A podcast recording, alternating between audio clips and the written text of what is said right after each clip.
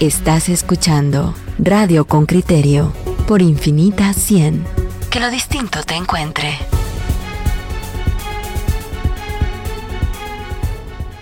Mira, aquí en Radio con Criterio nosotros queremos discutir a fondo y, y, con la mayor riqueza posible este censo nacional 2000, ¿debo llamarle 2018 Pedro y Claudia o debo llamarle 2019? Ahora mismo se lo vamos a preguntar al experto con quien hemos contactado por la vía telefónica. Se trata de Pablo Salazar. Yo sé que, todavía no lo tenemos en la línea telefónica. Va, en el elevador. Que va en el elevador y que lo vamos a tener en unos minutos. Y vamos a intentar, eh, quizás hoy, otros días, eh, mostrarle o, interpretar técnicamente cuestiones del censo que se nos escapan. Ay, ¿por qué 14 si éramos 17? Y uno pregunta, ¿y por qué dice usted que éramos 17? ¿Por qué sale 14.9 si había una sensación? ¿Cuál es el tecnicismo para comprender esos datos de una manera eh, objetiva, técnica, estadística, matemática y, readecuar la percepción a una realidad eh, pues que con cierto grado, bueno, no, con mucho mucha ciencia se ha, se ha elaborado. Ante, ante la desinformación, el periodismo. Esto es lo que vamos a empezar a hacer acá. Preguntarle a las personas que conocen y conocer técnicamente cómo se llega a ese número ¿por qué no aplican otros números que se han incorporado en el debate? Yo creo que hay muchas dudas legítimas en torno al censo y creo que es necesario discutirlas y comentarlas con los expertos. Por el otro lado, también creo que hay mucha riqueza en la información que nos arroja el censo y que debemos discutir en torno a ella. Hay muchos datos interesantísimos. Ayer me comentaban, por ejemplo, respecto de, de la edad promedio del primer parto comparado entre niñas del área metropolitana o de áreas urbanas y niñas del área rural o mujeres del área rural. Hay tres años de diferencia. En, detrimento, son tres años más jóvenes en, en, general las mujeres que tienen su primer hijo en área rural en comparación con el área urbana. Nosotros queremos discutir desde diferentes aspectos la, la información sobre el censo que se ha desarrollado en el año 2018 porque lo que vamos a, terminar eh, teniendo en realidad es información sobre el censo que se desarrolló en 2018, aunque por supuesto usted sabrá que podemos hacer proyecciones a partir de ese censo para los años subsiguientes. Ahora vamos a conversar con Pablo Salazar. Él es asesor regional en temas de población y desarrollo de la Oficina Regional para América Latina y el Caribe del Fondo de Población de las Naciones Unidas. Miren, Pablo eh, es ecuatoriano, él vive en Panamá, él asesora por la posición en la que se encuentra los censos que se desarrollan prácticamente en toda la región. Este es un momento especialmente complejo para él porque hay censos en preparación en diferentes países de, de la región. Usted sabe que cada 10 años se recomienda que se haga un censo. Y había dos países, Guatemala y Haití, que no habían realizado ese compromiso ese, o esa norma eh, recomendada de cumplir con un censo cada 10 años. Él ha acompañado el proceso del censo en nuestro país y hoy le damos la bienvenida. ¿Qué tal Pablo? ¿Cómo, cómo amaneces? ¿Cuántos? ¿Dos días? ¿Tres días después de haber presentado la información sobre el censo en Guatemala? Hola, buenos días. Muy contento de estar por acá. Sí, efectivamente llegamos el día lunes. Estoy acompañando la y ha sido una semana intensa y muy gratificante. Pablo, eh, a ver, arranquemos por, por el principio. Tú, tú has estado en, asesorando a muchos censos en, en la región. ¿Es normal que se establezca tanta polémica o tanta incredulidad o crítica cuando se hace público un censo en, en, las diferentes en los diferentes países en donde has estado? Mira, yo eh, sí, realmente diferencia entre el imaginario que tiene que tiene la, población de un país y, la realidad, ¿no es cierto?, de lo que observamos cuando vemos la población censada. Más aún, se ha pasado tanto tiempo, ¿no? Después de 16 años hay mucha expectativa y, mucha generación de, de, imaginarios alrededor de cuántos vamos a ser, cuál es realmente el tamaño de la población. Entonces, la falta de certeza eh, lleva a que tengamos una, una, cada uno podemos tener nuestra propia idea y los colectivos creamos entonces una idea de que somos muchos o somos pocos. Evidentemente eh, eso siempre va a generar una contrastación contra lo que vamos a ver en el censo. Una vez más, el censo nos brinda una información sobre la población censada,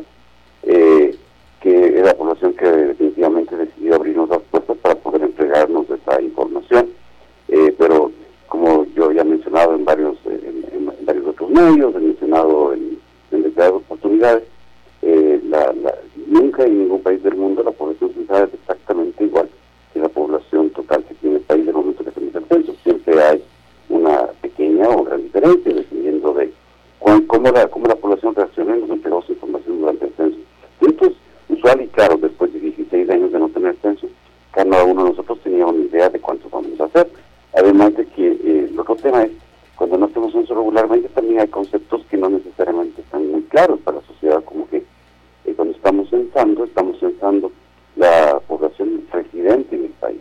No estamos realmente eh, censando todos los guatemaltecos, ¿no? Gracias. Pablo, para las personas que, que dicen porque hay mucha excusa de este tipo. Bueno, a mí no me censaron y a mi condominio tampoco llegaron.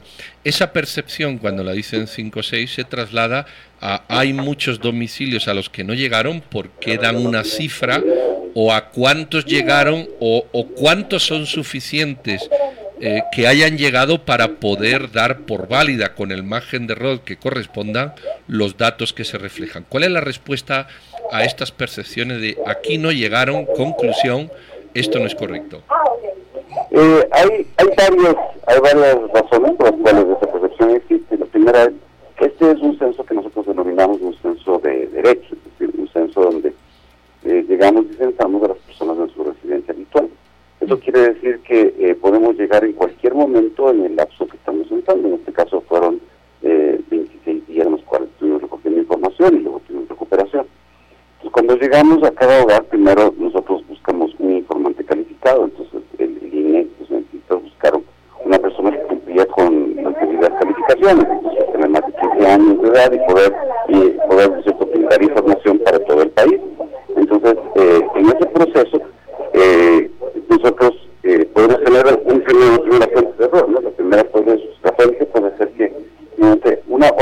del, del hogar entregó la información y la persona que estamos preguntando no fue la que vio, directamente la información. Entonces, ese es el primer tema que puede pasar, que si no se recoger información, pero la persona específica que estamos conversando no fue la persona que entregó la información. Claro. Un segundo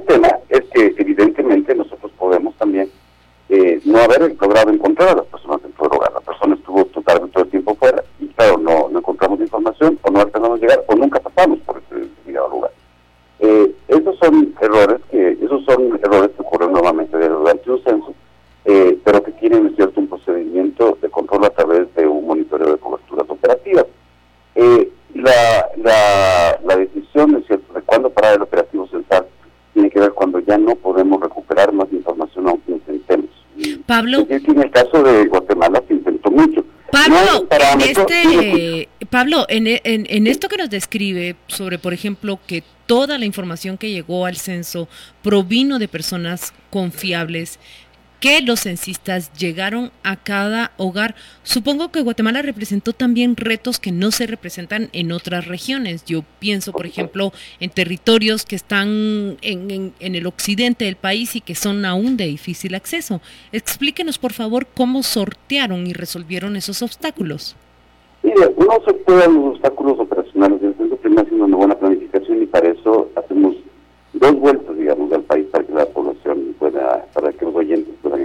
Primero, hacemos una primera, una primera vuelta al país con lo que llamamos actualización cartográfica para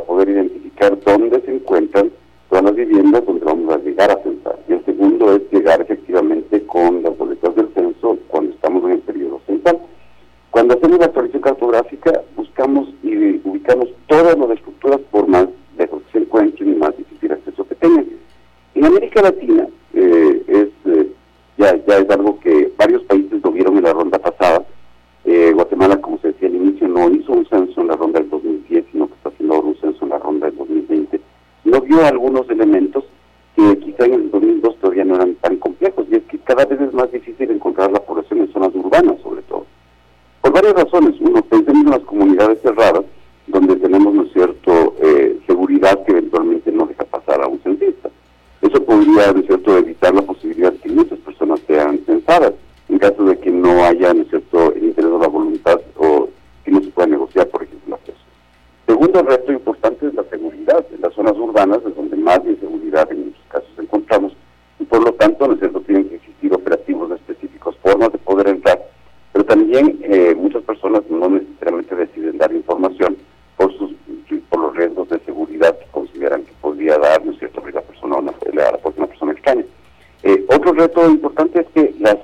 cada vez más de las zonas urbanas son más pequeñas y tienen muchas personas que se encuentran fuera del hogar. Entonces, encontrar a las personas dentro del hogar es más difícil. Nosotros hablamos, por ejemplo, de ciudades dormitorio, hablamos de lugares donde la población solo llega a dormir horas muy tarde, sale muy temprano por las dinámicas de trabajo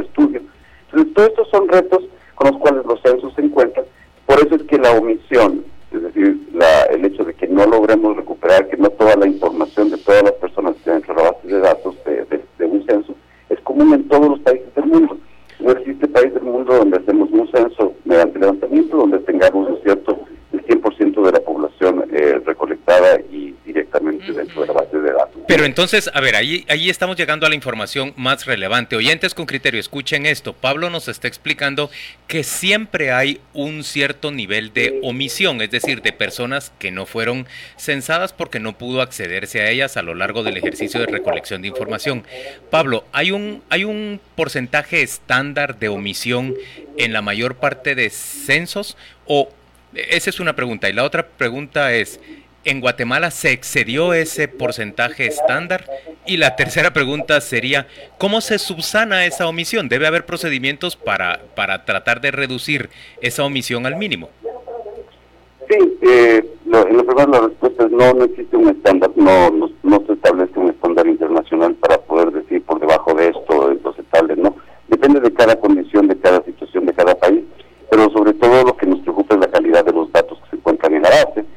y ahí podemos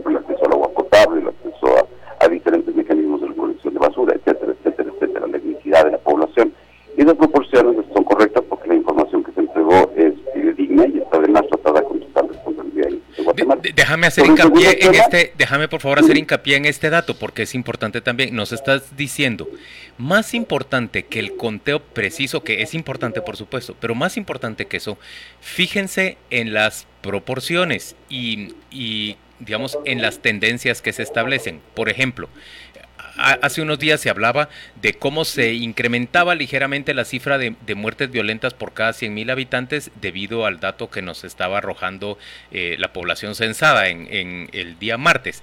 Entonces, lo que hay que ver principalmente es que la misma tendencia de reducción de esas muertes eh, eh, violentas se mantiene, aunque la cifra varíe específicamente. ¿A eso te referís? No, me refiero en términos generales a, por el hecho de que nosotros, eh, la, proporción de, por ejemplo, de habitantes que tienen piso de tierra va a seguir siendo 40%, ¿no es cierto? Eh, aunque nosotros, o sea, el, universo es suficiente para saber que esto es un dato coherente y consistente, por ejemplo, dentro del país. Eh, además,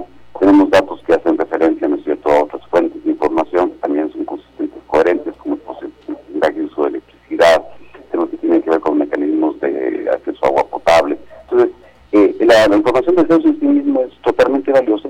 Luego, claro,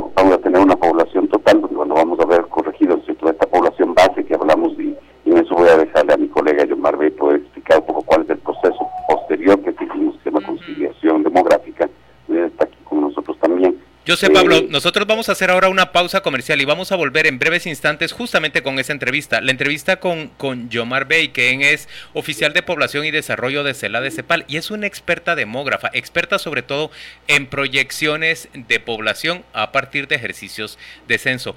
Pablo, muchas gracias por acompañarnos esta mañana en Radio con Criterio. Muchísimas gracias a ti. Vamos a la pausa y volvemos. Muchas gracias. Vamos a la pausa y volvemos dentro de muy poco. Volvemos para conversar sobre el censo y ahora está con nosotros Yomar Bey, quien es oficial de población y desarrollo de CELA de CEPAL. Ella es experta en, en proyecciones de población, es demógrafa, sabe perfectamente mm, el trabajo que se tiene que hacer para conciliar los datos, por ejemplo, de un, de un censo y sabe cuáles son los retos que se enfrenta a en, en un censo una vez que estos datos se han presentado. Gracias, Guiomar, por acompañarnos hoy en Radio con Criterio. Bienvenida y, yo quisiera arrancar específicamente preguntándote, ¿qué tiene que hacerse de aquí en adelante para lograr obtener una proyección apropiada de la población guatemalteca? Eh, buenos días a todos y muchas gracias por la invitación. Bueno, eh, empezando a hablar, ahora se viene un trabajo muy duro de, personas, digamos, de analistas como yo, o sea, se pasó una etapa muy dura de trabajo que es recolectar la información y preparar la información y disponer de base de datos. Una vez que nosotros disponemos de, la información, que es la población censada, eh, eh, quisiera decir que la población pensando eso no se cambia, lo que está ahí es, lo que se recolectó en campo y es la materia prima con la que vamos a trabajar. Cuando uno, en la mayoría de los países, en momento de proceder a publicar la información censal recolectada en censo, se empieza un proceso de conciliación demográfica y actualizar las estimaciones y predicciones de población. En muchos países se recomienda que ojalá se haga en, periodos intercensales también, sobre todo en los países centroamericanos, donde tenemos mucha eh, de los movimientos migratorios. Pero para eso necesitamos información. Entonces ahora eh, lo que nos viene enfrente, eh, y, que yo probablemente voy a colaborar con los colegas del INE, es hacer lo que nosotros llamamos de conciliación demográfica, o sea, empezar a analizar a la población, sus cohortes a través del tiempo y eh, conciliar la información que nos brinda el censo con la información proveniente de estadísticas vitales, de encuestas demográficas, también con eh, información de registros administrativos que pueda disponer eh, Guatemala, con información también proveniente de otros países. como ustedes bien saben, muchas personas que migran de Guatemala se van a México, a Estados Unidos, entonces necesitamos consultar los datos que, que tengan esos países también para poder tener estimaciones eh, de fecundidad, mortalidad en migración y tratar de armar ese rompecabezas y lograr tener lo que nosotros llamamos una, la población estimada. Ahí también se habló mucho sobre población base o población inicial, que es la población que nosotros estimamos al 30 de junio del año censal y es la base para hacer la predicción de población. Geomar, el, cuando, cuando se hizo público el número 14.9 millones, de inmediato saltan eh, una gran duda. Tú que eres experta en la conciliación de datos, puedes aclararnos por qué no es comparable el censo, sus proyecciones y la revelación de su dato 14.9 millones con esos 19 millones que registra el Registro Nacional de Personas. Eh, bueno, vamos. Cuando censo, nosotros sabemos que el pensando en eh, recorrer 100% del territorio y censar todas las personas residentes, es decir, aunque se apunta. Obviamente, eso no es eh, el 100% no se logra, eh, se puede imaginar que es difícil lograr el 100%, por, por todas las razones de las que estamos hablando. Cuando sale un dato de la población pensada, lo primero que todo se hace es comparar con las, eh, eh, la, información de las predicciones de población. Y el primer comentario y discusión que genera eh, tanto el experto o no experto, usuarios de información, eh, ¿qué está mal? ¿Es el censo o la predicción? Yo digo ni uno ni otro, son cosas distintas. O el censo es, una fuente importante para poder justamente actualizar eh, las predicciones y rever las hipótesis que se ha hecho de evolución de fecundidad, mortalidad y migración.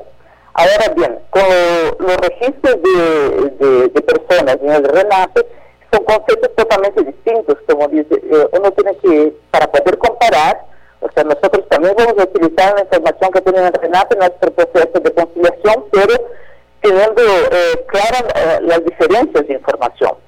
Porque el objetivo de RENAP es registrar las personas que nacen, registrar las defunciones que hay en el país, eh, brindar eh, el documento de identidad a las personas que tienen derecho. ¿Quién tiene derecho al carnet de identidad? Las personas residentes en Guatemala, o sea, los guatemaltecos, los extranjeros que viven acá, y también las personas de nacionalidad guatemalteca que viven en el exterior.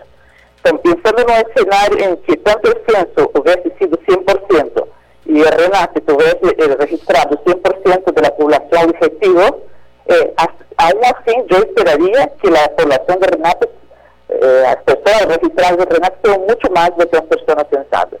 Por un, concepto, son cosas distintas. Eh, ah, hay personas que dicen que no han sido censadas, se quejan o aplican esa filosofía. Yo no he sido censado, para extrapolar, como no he sido censado mis amigos y yo, el censo no está bien. Mm, ¿Ustedes tienen mm, mm, idea de, de, cuántos hogares no han podido ser censados? ¿Se tiene el universo completo de hogares para llegar a concluir que hay una parte que no se ha hecho, aunque no infiera eh, sustancialmente en los números porque hay extrapolación.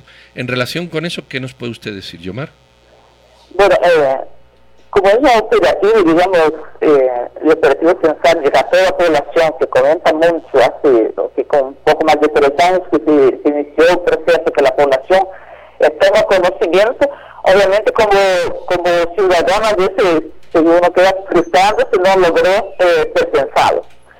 Eh, y es común, obviamente, si uno dice, no, si conoce dos o tres personas que no fueron pensadas, es extrapolar eso, digamos, es derecho natural de ser humano, pero eso está dentro de que uno puede esperar que ocurra. Ahora, eh, como ya muchos, eh, muchas veces nos han hecho la misma pregunta y yo creo que la gente tiene eh, de saber cuánta gente no fue pensada, pero, pero eso podemos tener una estimación eh, terminado el proceso de conciliación censal. O que se, se maneja son cifras, por ejemplo, cuando habló eh, mi colega Pablo Salazar, se hace un, se da presenso, ese barrido, se hace un, un diseño cartográfico, se tiene un listado de, de, un número de viviendas que hay que visitar el día del censo. Entonces, lo que se tiene es, un porcentaje de viviendas que no se pudo llegar por distintas razones, o porque eh, o porque estaban muy apartados del territorio, porque las personas no, no accedieron a abrir la puerta, etcétera. Y eso se tiene un estimado, pero un estimado de viviendas que no fueron eh, censadas, de las viviendas que se tenían eh, levantadas en presenso, eh, de ahí hasta poder estimar una omisión censable es, es, es, complejo porque cada vivienda tiene un número distinto de personas, o sea, esto es algo que vamos a empezar a hacer ahora, ¿sí? Pero sí, eh, el dato que tiene es, que no manejo yo porque y tampoco me eh, arriesgaría con una cifra, y es muy importante que nosotros trabajemos ahora con el equipo censal justamente para eh, poder determinar omisiones diferenciadas por municipio, etcétera, por departamento de, eh, del país. Pues muchas gracias, Giomar Bey, por acompañarnos el día de hoy en Radio con Criterio y por ofrecernos respuestas a estas dudas que escuchamos constantemente y leemos en las redes sociales y que es importante abordar de manera técnica para que cobre confianza a la población en que en el, el ejercicio del censo ha sido, ha sido apropiado y valioso para todos. Gracias por estar con nosotros el día de hoy. Muchas gracias a todos. Bueno, después de, esta charla que, vamos a seguir manteniendo porque la idea que tenemos aquí es presentarle a ustedes las reflexiones técnicas, científicas, matemáticas, sociales del censo, para que, cada quien pues llegue a comprender mejor, bajo parámetros eh, explicados de, una manera técnica, eh, cómo estamos. También tendríamos que aprovechar, ¿sabes qué? Para extraer datos tan interesantes como los que nos han dado a conocer ya por ejemplo, respecto al uso de leña como principal combustible en la mayoría de hogares en Guatemala y el cambio necesario para dar y, discutir cuál debería ser el combustible, digamos, sustituto. ¿Es, es el gas propano? si yo fuera distribuidor de gas, pensaría que hay un mercado inmenso para crecer en Guatemala. Pero me pregunto si hay otro tipo de, combustibles, por ejemplo, energía eléctrica u otro tipo de sí, de combustibles que podrían utilizarse para, para generar, eh, por ejemplo, los alimentos, en eh, cocinar los alimentos en cada, en cada hogar. Hay muchos datos que se pueden extraer y que vamos a seguir trabajando a lo largo de las siguientes semanas en torno a este tema. Esa es la idea. Ahora le voy a decir que el sábado, escuchen bien, ¿eh? el sábado 21, es decir, mañana, a las 8.30 pm, es decir, por la noche, en el Teatro Lux, que usted lo encuentra en Waze y así se puede ir, hay un espectáculo de humor que eh, se titula Última Vida y lo protagoniza El Cojo Feliz. Tenemos dos pases dobles para usted y para un acompañante en Platea Central, en una fila y en una mesa, eh, dos pases dobles. Así que quien primero nos mande al WhatsApp, solo al WhatsApp, Claudia, ¿cuál es el número del WhatsApp? Venga. En este momento se, los voy a decir, no, no, no número es 5155 73 64 5155 73 64. El primero que nos diga ahí su nombre, su número de teléfono y eh, ¿cómo se llama? Esta es la pregunta. ¿Cómo se llama? Nombre y primer apellido, ¿eh? Nombre y primer apellido del protagonista del Cojo Feliz. Nombre y primer apellido y luego pone usted su nombre y su teléfono. Se llama fulanito de tal. Yo soy tal y mi teléfono es tal. Los primeros en escribirnos tendrán dos pases dobles desde que anunciamos los ganadores en un rato aquí en la sede de Radio Infinita para que vengan a recogerlos durante el día de hoy y mañana puedan pues pasar una noche súper agradable en este espectáculo de última hora.